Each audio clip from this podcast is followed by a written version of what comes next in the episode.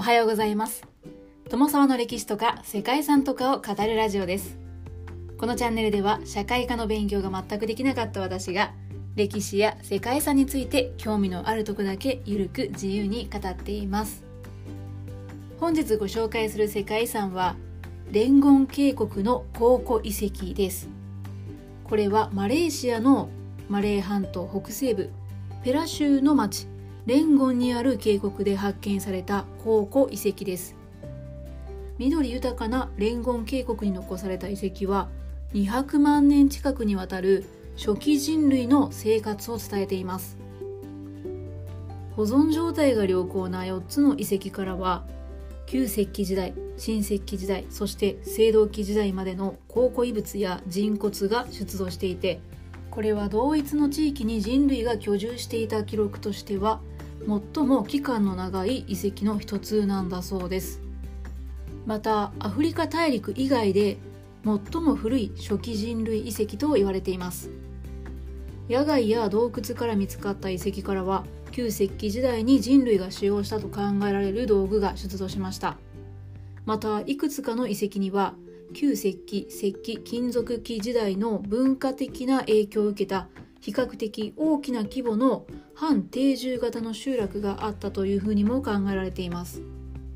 そしてマレー半島最古の人間のものと思われる人骨なども発見されました。これらは人類の進化や文明の歴史を紐解く上で欠かせないものとして世界中から注目を浴びています。世界遺産の登録に関しては事前の勧告では登録延期とされていたそうですがそれを覆しての逆転登録となりました。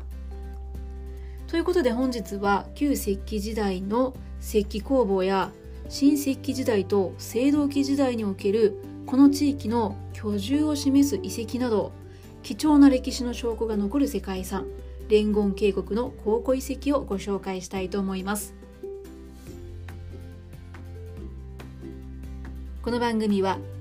キャラクター辞典ワンタンは妖怪について知りたいパーソナリティ空飛ぶワンタンさんを応援しています。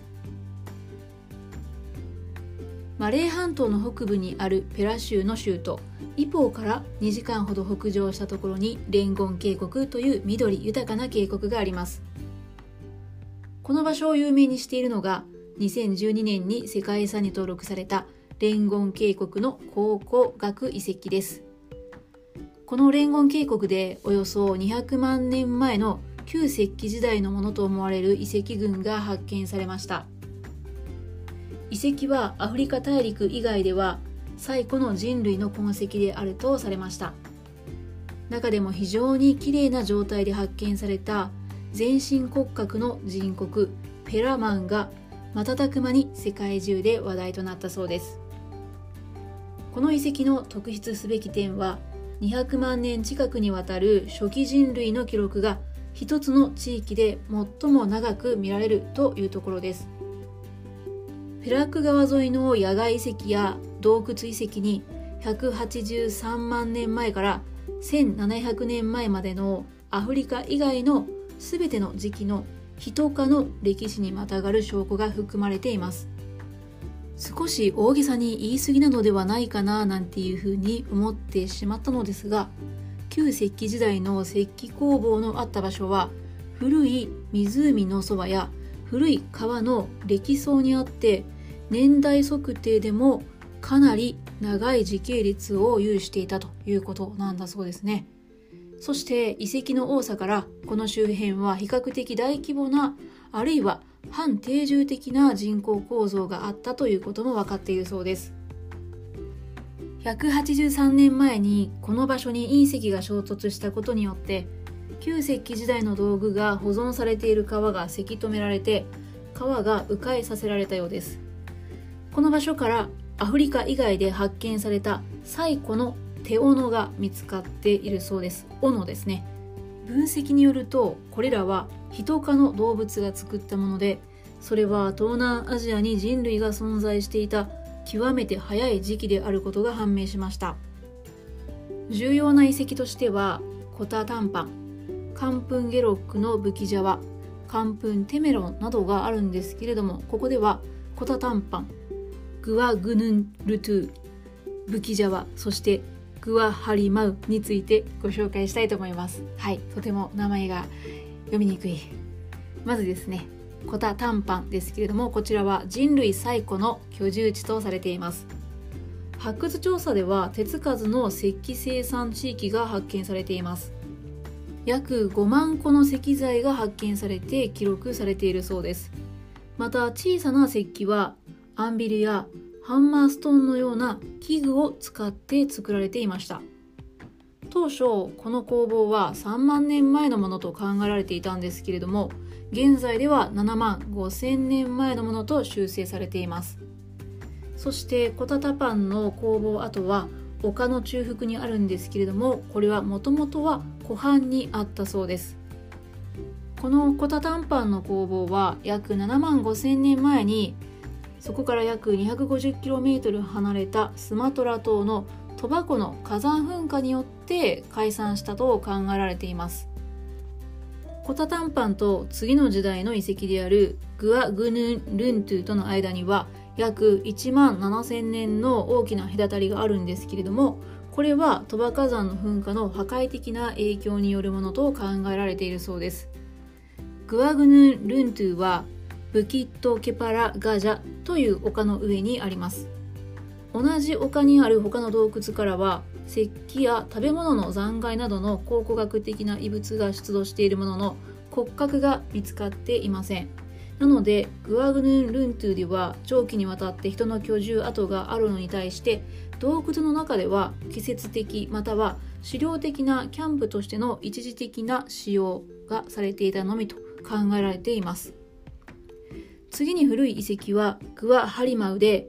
グア・ハリマウは青銅器時代の青銅器製造の場所であったことが証明されているということです。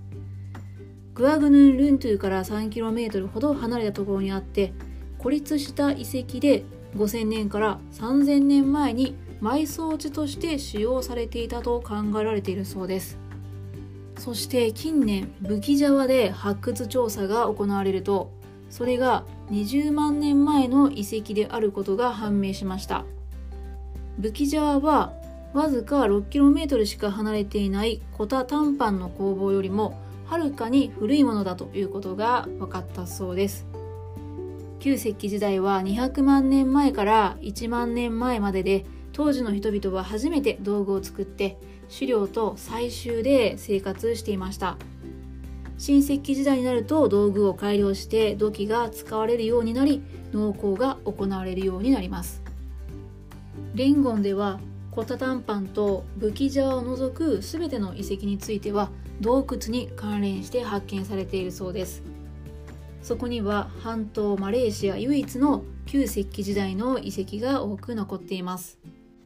そして人骨ペラマンが発見されたのは1991年のことでグアグヌ・ルントゥの洞窟からでした。